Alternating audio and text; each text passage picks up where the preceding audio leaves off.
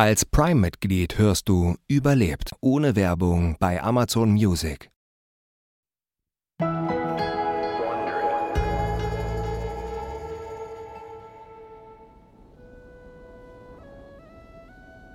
Es ist der 5. Juni, früh am Morgen, kurz vor Sonnenaufgang. Pemba Giljay zieht den Reißverschluss seines Zeltes auf und geht raus. Die Luft im Basislager ist kristallklar. Pemba ist 32 Jahre alt. Er ist einer der besten Bergsteiger der Welt und hat entsprechend breite Schultern.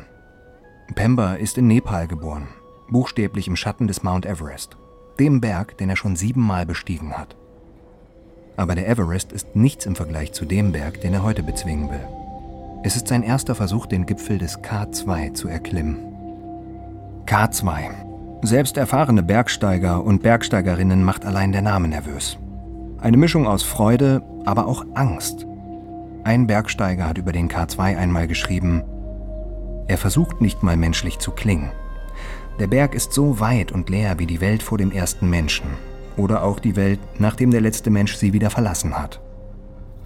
Der K2 ist der höchste Berg des Karakorum, einem Gebirgszug entlang der Grenze zwischen China und Pakistan.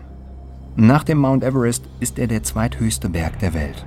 Aber im Gegensatz zum Everest, der auch flache Abschnitte hat, geht der Aufstieg des K2 fast nur senkrecht nach oben. Wie eine riesige Pyramide erhebt sich der Berg auf eine stolze Höhe von 8611 Metern. Passagierflugzeuge fliegen nur ein paar hundert Meter höher. Unwetter und schwere Stürme wüten seit Millionen von Jahren an seinen Hängen und haben tiefe Narben hinterlassen. Schroffe Felsvorsprünge und Schluchten voller Eis und Schnee. Der K2 ähnelt einem gezackten Diamanten mit messerscharfen Zähnen. Ein wunderschöner Berg, aber auch ein Berg, der Respekt verdient. Der Aufstieg zu seinem Gipfel gilt als der gefährlichste der Welt. Tausende haben inzwischen den Gipfel des Mount Everest erreicht. Den K2 konnten bisher nur 298 Menschen bezwingen. Deshalb hat er auch den Spitznamen der Gnadenlose. Pemba sieht den K2 ganz anders. Er sieht vor allem seine Schönheit und Perfektion. Er überprüft noch einmal seinen Rucksack, dann macht er sich auf den Weg durch das Basislager. Die Gepäckträger und die Köche bereiten schon das Frühstück vor. Als Pemba am Speisezelt vorbeikommt, steigt ihm der Duft von frisch gebrühtem Kaffee in die Nase. Lasst mir noch ein bisschen was übrig, ja? Pemba ist dieses Jahr der Erste, der mit seinem Team im Basislager ankommt. Sie nennen sich Niederländische Internationale Expedition oder NORID-Team. Acht Männer aus vier verschiedenen Nationen. Alle erfahrene Bergsteiger, die sich akribisch auf diese Expedition vorbereitet haben. Pemba winkt seinem Teamkollegen Jer McDonald zu. Er kommt gerade aus dem Zelt mit der irischen Flagge. Namaste, Pemba! Hast du den Berg gesehen? Er tanzt mit der Sonne und wir machen das auch bald, ja? Pemba grinst. Er hat Jer vor fünf Jahren bei einer Everest-Expedition kennengelernt. Sie haben sich auf Anhieb gut verstanden. Jer ist Ire, ein lässiger Typ, der immer für einen kleinen Spaß zu haben ist. Die Sherpas, Angehörige einer ethnischen Gruppe, die ursprünglich aus dem tibetischen Hochland stammt, faszinieren ihn schon sein ganzes Leben. Ihre Spiritualität, ihre Bescheidenheit und ihr tiefgründiges Wissen über das Bergsteigen. Unter anderem deshalb arbeiten sie bei Expeditionen oft als eine Art Bergführer und Lastenträger. Tatsächlich war es Jer, der Pemba davon überzeugt hat, sich dem Team für diese Expedition anzuschließen. Und zwar nicht nur als Sherpa im Sinne eines Bergführers, sondern als vollwertiges Teammitglied. Als Pemba an den Zelten vorbei auf einen kleinen Steinhaufen zugeht, folgt Jer ihm. Pemba ist Buddhist Bevor er sich auf den Weg hierher gemacht hat, hat er noch seinen tibetischen Lehrmeister, seinen Lama, besucht und um dessen Segen gebeten. Der hatte ihm versichert, dass alles gut gehen würde. Allerdings hat der Pemba auch empfohlen, an bestimmten Tagen eine Gebetszeremonie auf dem Berg durchzuführen, die sogenannte Puja.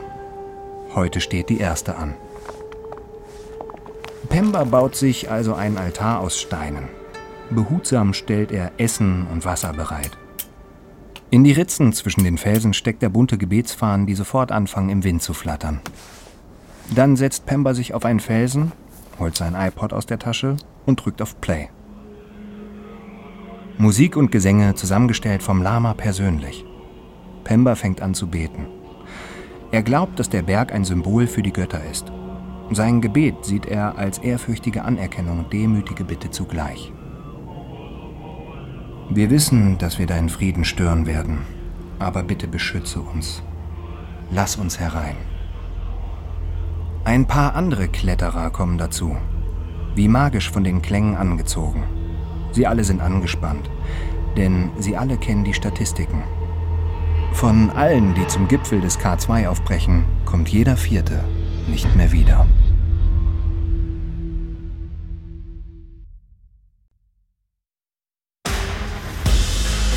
Ich bin Matthias Weidenhöfer und das ist Überlebt von Wandery.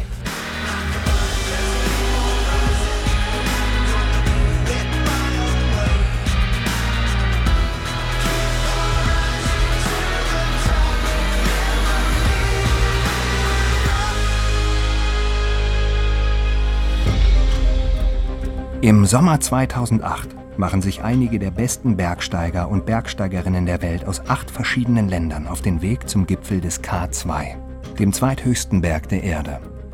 Ein gigantischer, schneebedeckter Felsen.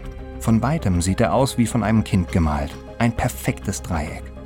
Doch in den Berghängen zeigt der K2 sein wahres Gesicht. Seichte Brisen an einem sonnigen Morgen verwandeln sich plötzlich in Stürme mit Orkanstärke. Lawinen können ohne Vorwarnung die rauen Felswände herabrollen und durch unerwartete Schneestürme verlieren Bergsteiger und Bergsteigerinnen häufig die Orientierung bei Temperaturen von bis zu minus 50 Grad Celsius. Der K2 gilt nicht ohne Grund als die größte Herausforderung für die, die ihn erklimmen wollen. Und für einige wird er sogar zur letzten Ruhestätte. Manchmal, wenn es warm ist, spuckt der Gletscher am Fuße des K2 die halbverwesten Überreste toter Bergsteiger aus, einen Brustkorb oder einen Schädel, wie als Warnung an diejenigen, die tatsächlich noch da hoch wollen. Doch eine Gruppe hat sich im Sommer 2008 nicht von diesem riskanten Abenteuer abhalten lassen. Ihre Tour sollte eine der schlimmsten Tragödien des letzten Jahrhunderts werden und gleichzeitig ein Beispiel für großen Mut und Überlebenswillen. Das ist Folge 1. Gipfelfieber.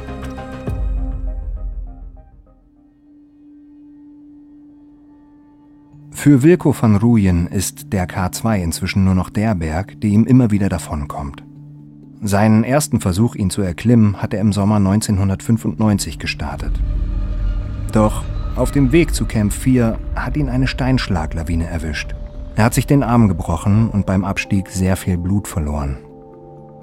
2006 dann sein zweiter Versuch, gemeinsam mit Jer McDonnell. Aber auch diesmal mussten sie abbrechen, als Jer bei einem Steinschlag an derselben Stelle fast gestorben wäre. Zur Vorbereitung auf die nächste K2-Tour hatte sich Wilco andere Gipfel vorgenommen, zum Beispiel den Denali und den Everest, und es immer mit Leichtigkeit bis zum Gipfel geschafft. Es blieb der K2 und der verfolgte ihn bis in seine Träume. Jetzt ist er also da, der dritte Versuch. Er ist gut vorbereitet und hat alles über den Berg gelesen. Er hat die Wetterverhältnisse studiert, sich die Route genauestens eingeprägt und die Verpflegung minutiös geplant. Je größer der Traum, desto größer die Risiken. Das ist sein Mantra. Wilko von Ruyen ist der Leiter des Norrie-Teams. Jedes einzelne Mitglied hatte er persönlich ausgewählt. Vom Iren Jer McDonnell bis zu Pemba Giljay Sherpa. Er ist der perfekte Typ für die Führungsrolle. Einen Monat lang hat er im Basislager alle Vorbereitungen für die Tour getroffen. Er hat jeden Schritt durchdacht. Das Team muss etliche Meter Sicherungsseil in drei verschiedene Lager bringen. Insgesamt schleppen sie über vier Kilometer Seil, also ungefähr 300 Kilo, in immer größere Höhen. Eine anstrengende Aufgabe, die einem körperlich alles abverlangt. Hinzu kommt die lästige Höhenkrankheit, die häufig für starke Kopfschmerzen sorgt.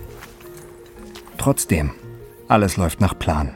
Mitte Juni erreichen weitere Teams das Basislager. Erst das französische und das südkoreanische und dann das amerikanische, das den einzigen Arzt mitbringt. Selten sind, unabhängig voneinander, so viele internationale Teams gleichzeitig da, um den Berg zu erklimmen. Wilko ärgert das. Zu viele Leute. Und nicht alle haben sich vernünftig vorbereitet. Einige haben sogar kaum Erfahrung im Bergsteigen. Andere haben die falsche Ausrüstung dabei. Wilko versucht, seine Sorgen zu ignorieren.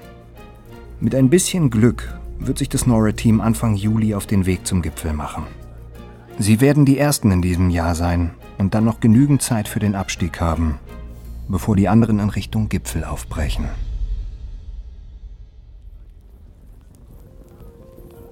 Ende Juni. Das Basislager ist mittlerweile gut gefüllt. Viele bunte Zelte, die sich wie Kaubonbons über das Gelände verteilen. Eine Art Vereinte Nationen der Kletterprofis, bestehend aus etwa 80 Bergsteigern und Bergsteigerinnen aus aller Welt. Größtenteils treffen sich hier völlig Unbekannte mit ganz unterschiedlichen Hintergründen und verschiedenen Kletterkulturen, die nicht mal dieselbe Sprache sprechen. Aber in den kommenden Wochen lernen sie sich hier oben besser kennen. Die Stimmung ist fast wie auf einem Festival, wenn alle um ein Feuer sitzen, gemeinsam Jackfleisch essen und süßen Tee trinken.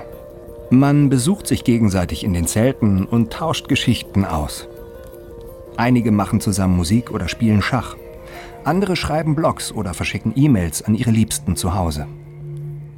Doch nachts wird es einsam im Lager. Statt menschlicher Stimmen hört man nur noch den Berg. Der Gletscher unter dem Lager knackt und ächzt.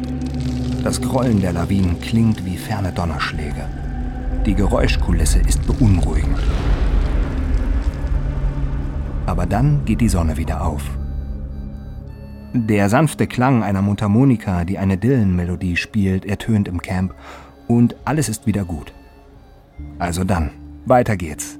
Fertig machen zum Aufstieg. Doch das Juliwetter macht den Bergsteigenden einen Strich durch die Rechnung. Die Stimmung kippt langsam. Dieses Warten.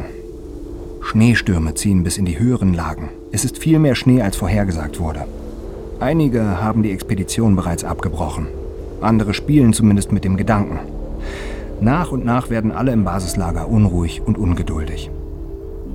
All das gibt Pemba Sherpa ein ungutes Gefühl. Bald ist August und statistisch gesehen sterben im August mehr Leute auf dem K2 als in jedem anderen Monat. Und jetzt warten schon Dutzende Bergsteiger und Bergsteigerinnen ungeduldig darauf, endlich den Gipfel zu erklimmen. Das Zeitfenster für den Aufstieg wird allmählich immer enger und viele befürchten, dass sie so eine Chance nie wieder bekommen könnten. Die größte Gefahr ist jetzt Gipfelfieber. Pemba hat das schon mal erlebt. Bergsteigende, die schlechte Wetterbedingungen oder ihre eigenen Grenzen ignorieren und einfach immer weiter nach oben gehen, besessen von dem Gedanken, auf dem Gipfel zu stehen. Doch vorerst kommt hier niemand weg. Die Stimmung im Lager wird immer angespannter es gibt Streit darüber, wer die schon vorverlegten Fixseile benutzen darf. Anschuldigungen und Vorwürfe fliegen hin und her. Pemba hofft nur noch, dass der Berg sie bald hochlässt. Und dann verziehen sich die Wolken.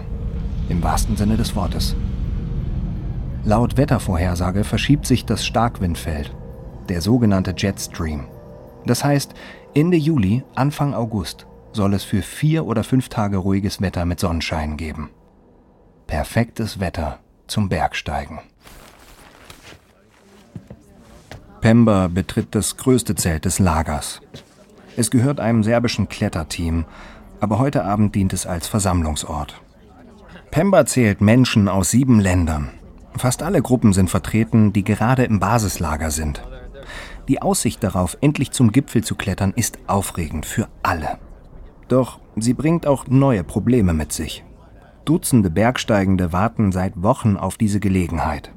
Und jetzt wollen alle auf einmal losgehen, in einem Zeitraum von weniger als einer Woche. Bei diesem Treffen soll entschieden werden, wie das funktionieren könnte. Pemba nickt Wilko zu. Sie, also das niederländische Norrit-Team, könnten den Gipfel des K2 alleine erklimmen, das wissen sie beide. Wilko braucht oder will keine Hilfe von anderen. Aber Pemba weiß auch, dass Wilko pragmatisch veranlagt ist und dass sie nach so langem Warten und bei so vielen Menschen einfach kooperieren müssen. Als erstes müssen die Teams entscheiden, wer den Vorstieg und damit den schwersten Part übernimmt. Fixseile müssen am sogenannten Flaschenhals und an der Traverse angebracht werden, dem wohl gefährlichsten Abschnitt auf dem Weg zum Gipfel. Hängen die Seile hier einmal richtig, wird es für alle Nachfolgenden deutlich einfacher. Der Teamleiter aus Südkorea ernennt einen Stellvertreter zum Vorsteiger. Dann fordert er die anderen Teams auf, jeweils einen ihrer stärksten Leute zu benennen, die sich ihm anschließen sollen. Rund um den Tisch melden die Teamleiter ihre besten Leute. Insgesamt sind es acht, einschließlich Pemba. Sie sind jetzt also die Vorstieggruppe. Sie sollen mit ein paar Stunden Vorsprung los, um die Strecke für die anderen vorzubereiten. Daraus ergibt sich die nächste Frage. Wer stellt das Seil zur Verfügung und wie lang muss es sein? Eine lebhafte Diskussion beginnt. Ein Kletterer meint, sie brauchen etwa 300 Meter. Wilko schüttelt den Kopf. Allein für den Flaschenhals brauchen wir mindestens 400 Meter und dann noch mal was für die Traverse, also am besten noch mal 400 Meter dazu. Das italienische Team bietet weitere 200 Meter, aber sicher ist sich niemand. Einer der Sherpas wirft ein, das Team sollte lieber 2000 Meter Seil mitnehmen, für alle Fälle. Alle im Raum brechen in Gelächter aus. Kleinlaut setzt der Sherpa sich wieder hin. Pemba schreibt auf, was jedes Team an Ausrüstung mitbringen soll. Seile, Anker, Karabiner und Eisschrauben. Doch über andere wichtige Fragen wird bei diesem Treffen nicht gesprochen. Was passiert, wenn etwas schief geht? Wann wäre es zu spät für den Aufstieg? Unter welchen Bedingungen sollte man lieber wieder umdrehen? Immerhin, in Wilkos Team sind sich alle einig. Spätestens um 14 Uhr müssen sie auf dem Gipfel sein. Wenn es später wird, müssen sie den Abstieg im Dunkeln meistern. Und das wäre viel zu gefährlich. Pemba weiß aber auch, egal wie gut sie vorbereitet sind, der K2 wird ihnen Fallen stellen, mit denen niemand rechnen kann.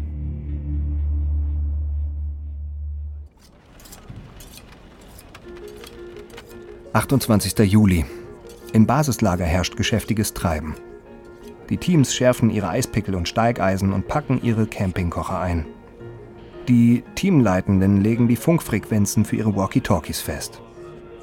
Die Sherpas versammeln sich, um noch einmal gemeinsam zum Berg zu beten.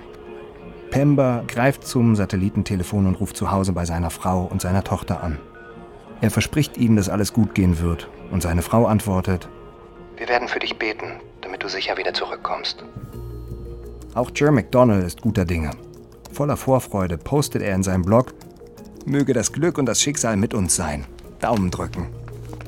Dann wirft er ein kleines Fläschchen in den Rucksack. Weihwasser, das ihm seine Mutter aus Irland geschickt hat. Pemba steckt seinen Kopf ins Zelt.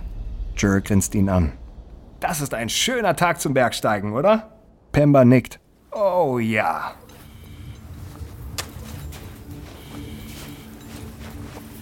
Der Weg vom Basislager zur Bergspitze führt durch zwei weitere Camps in immer höhere Gefilde. Mit jedem Höhenmeter wird die Luft dünner, das Atmen schwerer. Nach Camp 4 kommt der Gipfel, Dort gibt es kaum noch Sauerstoff. Klettern ist ein harter Sport. Am zweiten Tag kommt so starker Wind auf, dass alle in Camp 2 eine Pause einlegen müssen. Es ist beinahe so, als könne der Berg die Kletterer spüren. Als würde er ihnen den eisigen Wind absichtlich entgegenblasen, um sie sich vom Hals zu halten. Wilko ist frustriert. Er würde gern weiter zu Camp 3, aber die anderen Teams wollen sich bis morgen ausruhen. Er weiß, dass eine lange Pause jetzt den Schwung rausnehmen wird und sein Team ausbremst. Aber sie haben zugesagt, mit den anderen mitzuziehen, also bleiben sie hier. Nachts sinkt die Temperatur auf minus 23 Grad. Der Wind zerrt an den Zelten. Am nächsten Morgen geht es weiter. Wilkos Laune verbessert sich schlagartig, als er merkt, wie schnell sie vorankommen. Der Wind hat sich endlich gelegt es bleibt ein ruhiger Tag. Doch als die Nacht über Camp 3 hereinbricht, fängt alles wieder von vorne an. Und diesmal ist es sogar noch schlimmer. Ein heftiger Sturm mit Orkanböen wirbelt den Schnee auf. Er pfeift so laut, dass niemand im Norrid-Team schlafen kann. In den frühen Morgenstunden wird Wilko klar, sie sind am Ende. Es geht nicht mehr. Die Reserven aller Beteiligten sind aufgebraucht. Wilko hasst den Gedanken, schon wieder zu scheitern aber vielleicht ist es tatsächlich das Beste umzukehren. Er nimmt das Satellitentelefon und ruft bei seiner Basis in den Niederlanden an.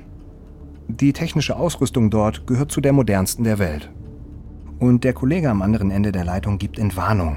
Die Geräte zeigen einen absolut klaren Himmel an. Die Wetterbedingungen werden perfekt. Wilko legt auf und schaut rüber zu seinem Team. Wir haben ein Go! Also auf zu Camp 4.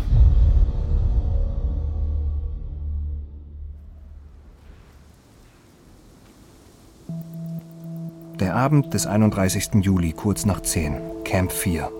Die Nacht vor dem Aufstieg zum Gipfel. Die meisten Teams haben es bis hierhin geschafft, aber sie sind erschöpft und legen sich schnell schlafen. Doch Pemba ist wach.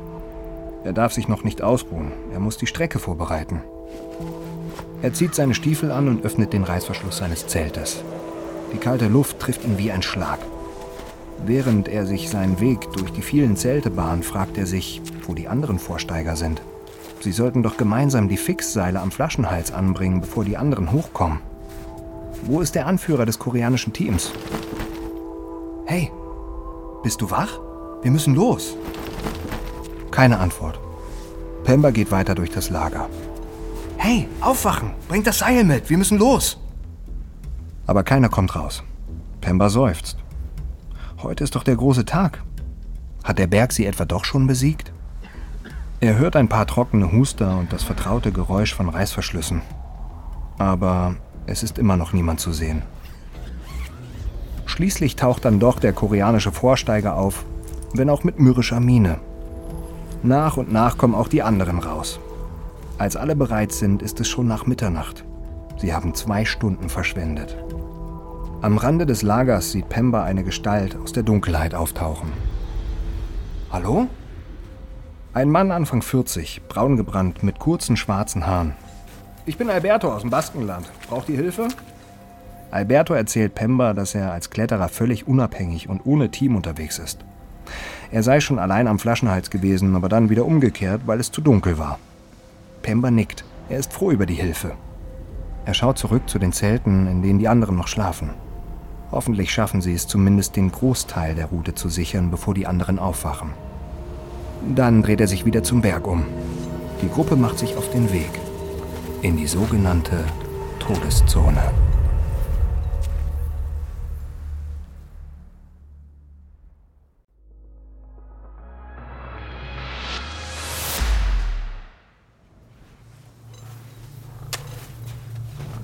Die Todeszone, ein lebensfeindlicher Ort für Menschen.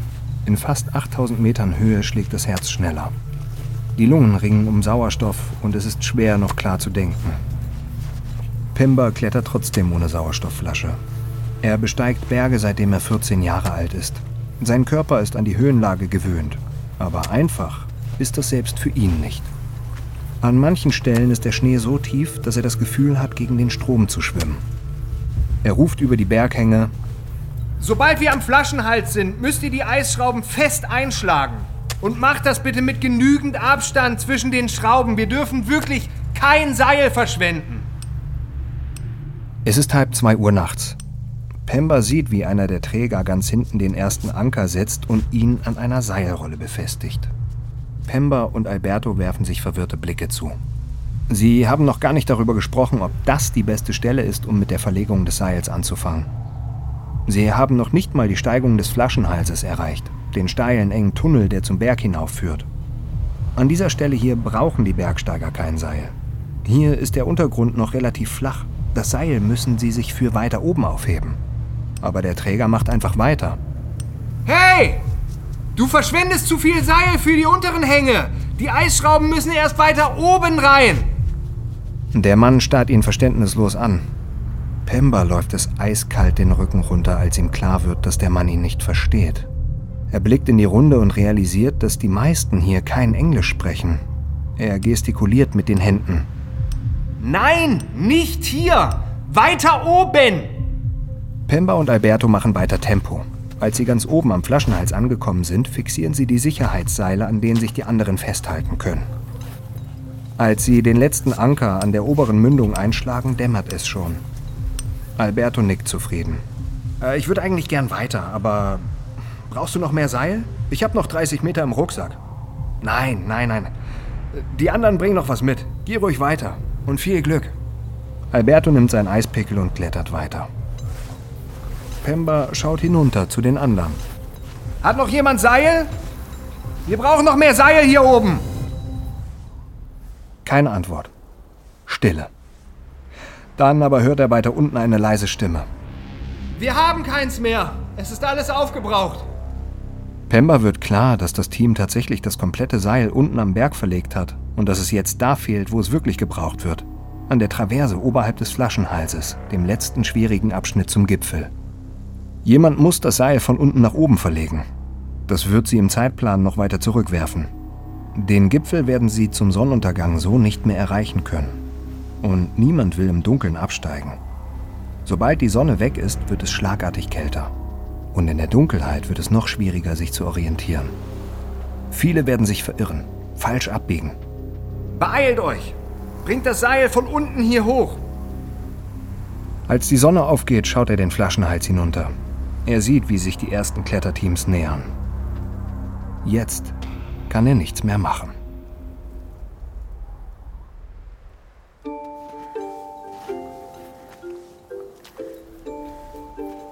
Neun Uhr morgens. Cecilia Skog greift nach dem leuchtend roten Seil vor ihr, hebt den rechten Fuß und macht einen Schritt nach oben. Sie ist stark und fit, aber ihre Oberschenkelmuskeln brennen. Schließlich ist sie mehr als drei Tage fast ununterbrochen geklettert. Cecilia ist 34 Jahre alt. Sie hat blaue Augen und eine blonde Lockenmähne, die sie unter ihrem Kletterhelm versteckt hat. In ihrer Heimat Norwegen ist sie als die Polarprinzessin bekannt. Sie war schon an beiden Polen und hat die höchsten Berge aller sieben Kontinente bezwungen. Der K2 ist ihr letztes großes Ziel. Vor ihr liegt eine der schwierigsten Stellen. Ein lebensgefährlicher, enger Tunnel aus Eis und Felsen, der sogenannte Flaschenhals. Lang, schmal und so steil, dass einem schwindelig wird. Cecilia nennt die Stelle kleines Monster. Man muss sich förmlich durch die Röhre hochziehen. Hinter dem Flaschenhals wartet dann die Traverse. Nochmal ein Stück steiler Aufstieg an der Bergkante entlang, unter einer gewaltigen Eiswand. Auf einem kleinen Felsvorsprung macht sie eine Pause. Es ist zwar erst Vormittag, aber die Sonne und die Anstrengung lassen sie schwitzen. Sie zieht ihre Kletterjacke aus und lächelt ihrem Mann zu, der hinter ihr das Seil hochklettert. Sollte das Seil nicht schon längst überall verlegt sein? Die sind bestimmt gleich fertig. Sie mussten ja noch Seil von unten nach oben verlegen. Mit seinem schulterlangen roten Haar und dem Bart sieht Rolf ein bisschen aus wie ein Wikinger. Er ist Profi-Bergsteiger und Abenteurer, genau wie sie. Kennengelernt haben sie sich 2003 bei einer Kletterexpedition in Russland. Vier Jahre später hat Rolf ihr in der Antarktis einen Antrag gemacht. Sie sind noch nicht mal ein Jahr verheiratet. Das hier ist ihre Version von Flitterwochen. Die beiden sind nicht zum ersten Mal auf dem K2. 2005 waren sie schon mal für ganze drei Monate auf dem Berg. Den Gipfel haben sie zwar nicht erreicht, aber das hatte sie nicht weiter gestört. Beide lieben das Abenteuer. Cecilia freut sich einfach, wieder hier zu sein. Sie mag die raue Schönheit dieses Ortes. Gletscher, schwarzer Fels, weißer Schnee. Hier fühlt sie sich lebendig. Cecilia zeigt auf die Wand aus Eis über ihnen. Schau dir das an. Der Serac schwitzt noch mehr als ich. Der Serac. Eine gigantische Säule aus Gletschereis, die über dem Flaschenhals emporragt. Neben diesem riesigen Turm aus Eis wirken die Bergsteiger wie Ameisen. Seinen Namen hat der Serac von einem weißen französischen Käse. Wie der Käse kann nämlich auch er leicht zerbröseln. Er treibt dann allerdings Lawinen aus Eis und Schnee. Und das passiert vor allem, wenn er so schwitzt wie heute. Ein Bergsteiger hat ihm mal den Namen der Motivator gegeben, weil man nicht lange in seiner Nähe bleiben will. Ein Grund mehr, den Flaschenhalstunnel schnell zu überwinden. Es gibt nur ein Problem. Die Bergsteiger vor ihr gehen nicht weiter.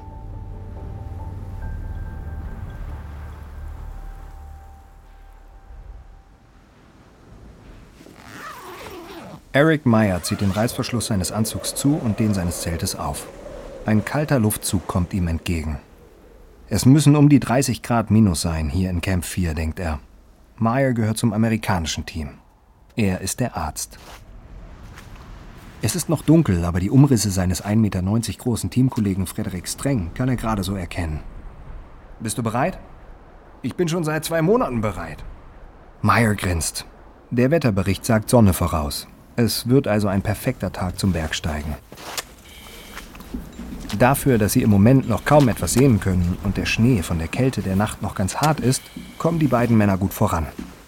Sie klettern auf ihrem Weg nach oben an Gletscherspalten vorbei. Ab und zu ruft einer dem anderen zu. Alles gut bei dir? Ja, alles okay.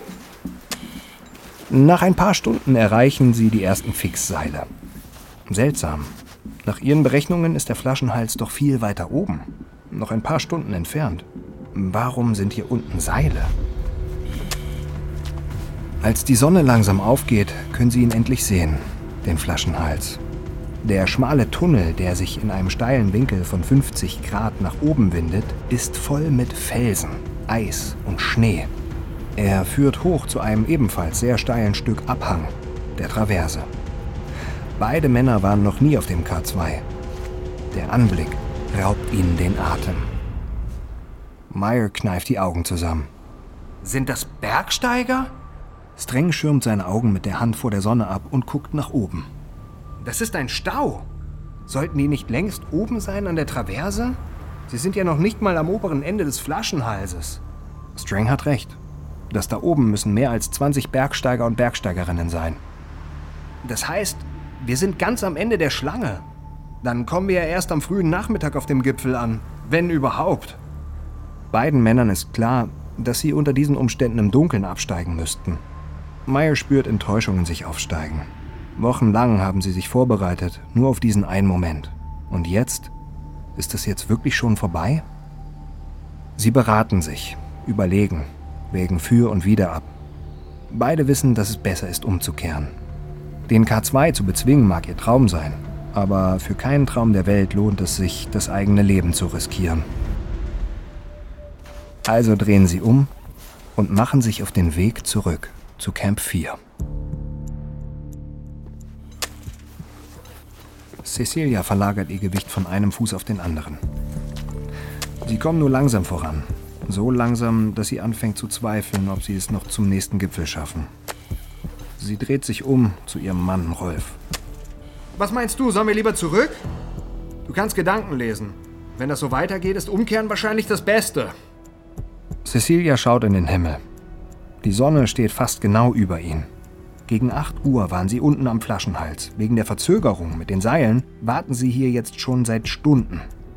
Inzwischen ist es fast 11 Uhr. Sie können es gar nicht mehr, wie eigentlich geplant, bis mittags auf den Gipfel schaffen. Sie spürt die Unruhe der anderen um sich herum. Einige klinken sich schon aus dem Seil aus. Sie geht zur Seite und macht Platz, um die Ungeduldigsten vorbeizulassen. Einer der Vorsteiger ruft: Bitte wartet, bis ihr dran seid! Cecilia reckt sich. Sie will sehen, ob es in der Schlange überhaupt weitergeht. Und dann sieht sie, wie sich oben am Anfang der Schlange etwas bewegt, ganz in der Nähe der Traverse. Einer der Bergsteiger scheint absteigen zu wollen. Was zur Hölle macht der da? Jetzt erkennt sie ihn wieder. Es ist der junge Serbe aus dem Basislager. Dren Mandic heißt er. Sie kennt ihn nicht besonders gut, hat ihn nur ein paar Mal gesehen, wie er mit den pakistanischen Trägern Karten gespielt oder serbische Pflaumenknödel gemacht hat. Von den anderen weiß sie, dass er eine sanfte Seele sein soll, Schreiner von Beruf und sehr naturverbunden. Es sieht aus, als wolle er seine Sauerstoffflasche tauschen und sich dann wieder einreihen. Sie versucht sich gegen das Eis zu pressen, damit er an ihr vorbeikommt. Er klingt sich vom Seil ab und will um sie herumgehen. Eigentlich eine relativ einfache Bewegung, wenn er sich auf der anderen Seite wieder einklingt. Aber plötzlich verliert er den Halt am Seil und rutscht ab. Er schlittert den Berg hinunter und reißt Cecilia mit sich. Sie schreit, als sie spürt, wie sie immer schneller werden und zusammen in den Abgrund rutschen. Und dann das beruhigende Klicken ihrer Steigklemme. Sie hält. Ihr Geschirr bleibt fest um ihren Körper gezurrt. Mit einem heftigen Ruck kommt sie zum Stehen. Für den Bruchteil einer Sekunde ist Mandic allein mit dem steilen Berg und der Schwerkraft unter ihm. Er hat sich vom Seil ausgeklinkt. Nichts hält ihn. Er streckt seine Hand nach Cecilia aus, sucht nach sicherem Halt. Aber es ist zu spät. Mandic rutscht unaufhaltsam den Berg hinunter. Cecilia, geht's dir gut?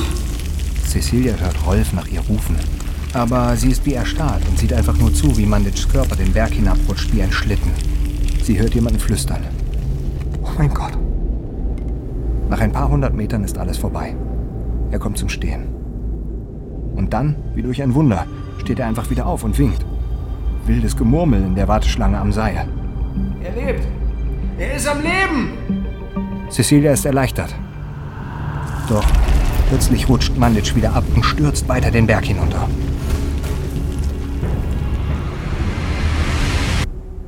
Dann ist er weg.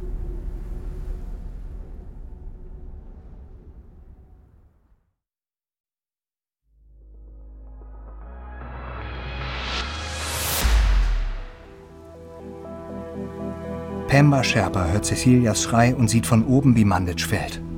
Wie sein Körper den Berg hinunterrutscht und gut 250 Meter unterhalb des Flaschenhalses liegen bleibt. Pemba ist zu weit weg, um erkennen zu können, ob er den Sturz überlebt hat. Aber es sieht nicht gut aus. Er sieht, wie sich Mandics Teamkollegen abseilen, um nach ihrem Freund zu sehen. Um sich herum blickt er in fassungslose Gesichter. Ein paar spekulieren darüber, wie tief Mandic wohl gefallen ist und ob er noch leben könnte. Ein schrecklicher Unfall. Aber solche Unfälle passieren. Jetzt können sie nichts mehr tun. Die Serben sind ja unten bei ihm und werden ihm helfen. Aber Pemba ist verunsichert. Der Sturz von Mandic scheint Karma zu sein. Vielleicht sollen sie den Gipfel einfach nicht erreichen. Er seilt sich ab zu seinem Freund Jer. Hey Jerry, ich habe kein gutes Gefühl. Vielleicht sollten wir umdrehen, zurück zur Basis und es an einem anderen Tag nochmal versuchen. Jerry überlegt einen Moment. Dann lächelt er. Hey, die Sonne scheint, das Wetter ist gut. Alle klettern. Was meinst du, wann wir das nächste Mal so eine Chance bekommen? Pemba fühlt sich dem Norrie-Team gegenüber verpflichtet. Er kann ja jetzt schlecht sagen, kommt Leute, klettert weiter, aber ich steig ab. Das Team zählt auf ihn und seine Klettererfahrung, um es bis zum Gipfel zu schaffen.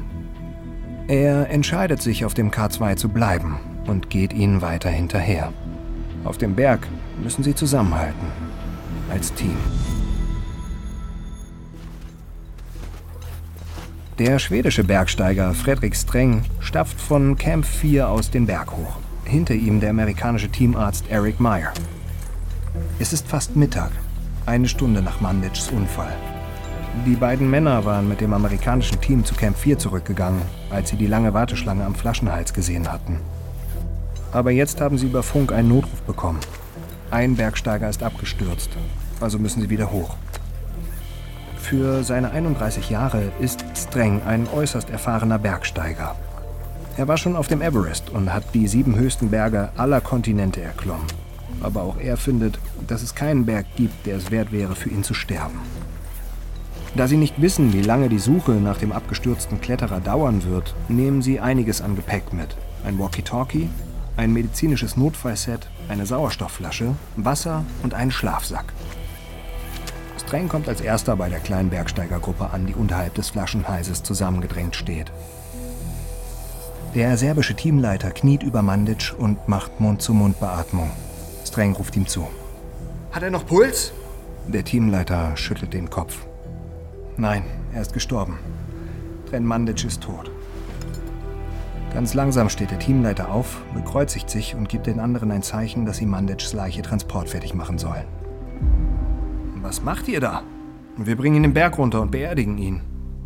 Streng schüttelt den Kopf.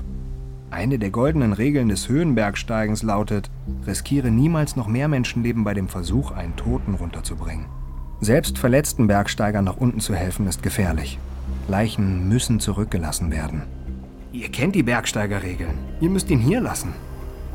Aber die Serben lassen sich nicht umstimmen. Streng schaut dabei zu, wie einer der Männer eine serbische Flagge aus seinem Rucksack zieht. Sie binden sie um Mandics Kopf. Der Teamleiter fragt, ob sie Strengs Schlafsack benutzen dürfen. Ja, natürlich. Ich helfe euch. Gemeinsam binden sie Mandics Knöchel zusammen. Sie wickeln seine Leiche in den Schlafsack und schnüren ihn zu. Als sie fertig sind, taucht ein weiterer Bergsteiger von oben auf. Der Pakistaner Jehan Baik. Ein Träger aus dem französischen Team. Jehan macht die Höhenkrankheit zu schaffen, deshalb ist er auf dem Weg nach unten. Trotz seines Zustandes bietet er Hilfe an. Jeder greift ein Seilende. Dann beginnen sie mit dem Abstieg. Jehan ist das Schlusslicht. Streng merkt, dass er desorientiert wirkt und wackelig auf den Beinen ist. Typische Auswirkungen der Höhe. Konzentrier dich bitte. Bleibt in der Reihe. Plötzlich verliert der Träger den Halt und fällt nach vorne auf Streng. Immer noch am Seil eingeklinkt, rutscht er langsam den Berg runter und droht, die anderen mitzureißen. Hey, loslassen! Lass das Seil los! Aber der Träger hat keine Kontrolle mehr. Er klammert sich fest.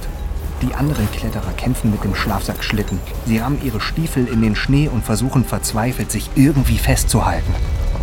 Loslassen! Lass endlich das Seil los! Erst jetzt begreift Jehan. Er lässt das Seil locker, aber es ist zu spät. Unaufhaltsam stürzt er den Berg hinunter und gibt dabei keinen Ton von sich. Eric Meyer hat die Gruppe gerade eingeholt und springt schnell zur Seite. Nein, halt! Streng beobachtet, wie Jehans Körper immer schneller wird. Und dann, am Rande des Abhangs, verschwindet er plötzlich, als hätte der Berg ihn verschluckt. Streng lässt sich auf die Knie fallen. Es reicht. Ein Mann ist tot. Das muss aufhören. Die anderen nicken niedergeschlagen. Dann knien die beiden Serben sich hin und rücken Manditschs Leiche im Schlafsack zurecht.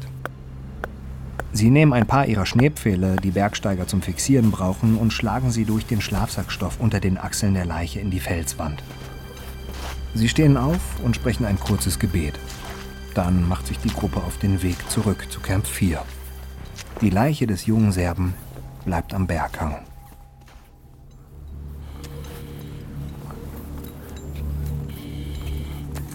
Rolf Bay bezweifelt inzwischen, dass er es heute noch auf den Gipfel schafft.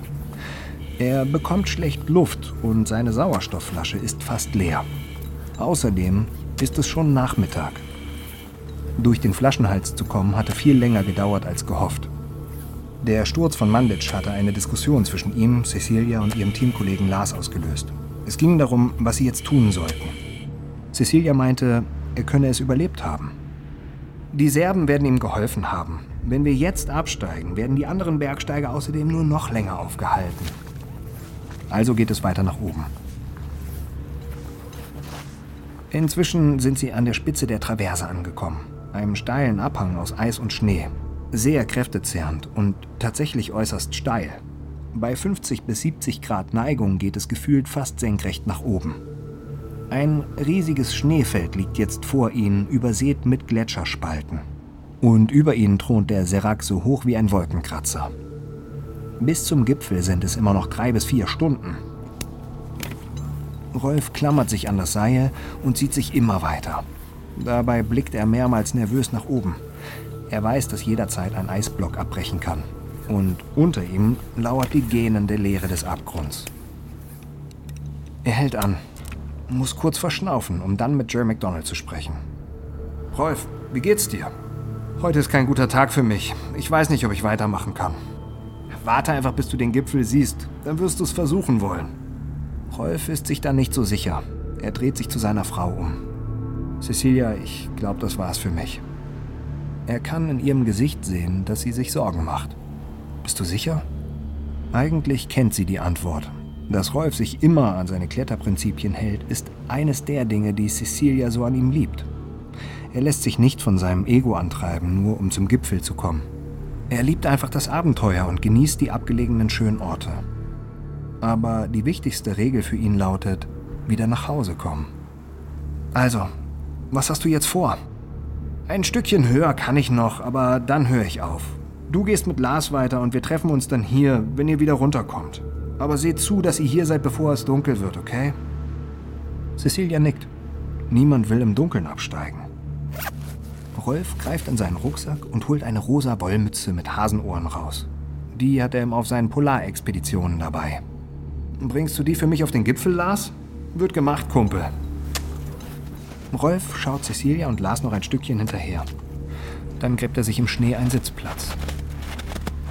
Unter ihm erstreckt sich das Panorama von Pakistan und Indien. Ein wunderschöner Anblick. Er guckt noch mal hoch und sieht Cecilia, die zu ihm runterschaut. Er winkt. Sie winkt zurück und ruft: Ich lass dir meine Sauerstoffflasche da, ja? Wir sehen uns, wenn wir wieder runterkommen. Dann biegen Cecilia und Lars um eine Ecke und sind weg.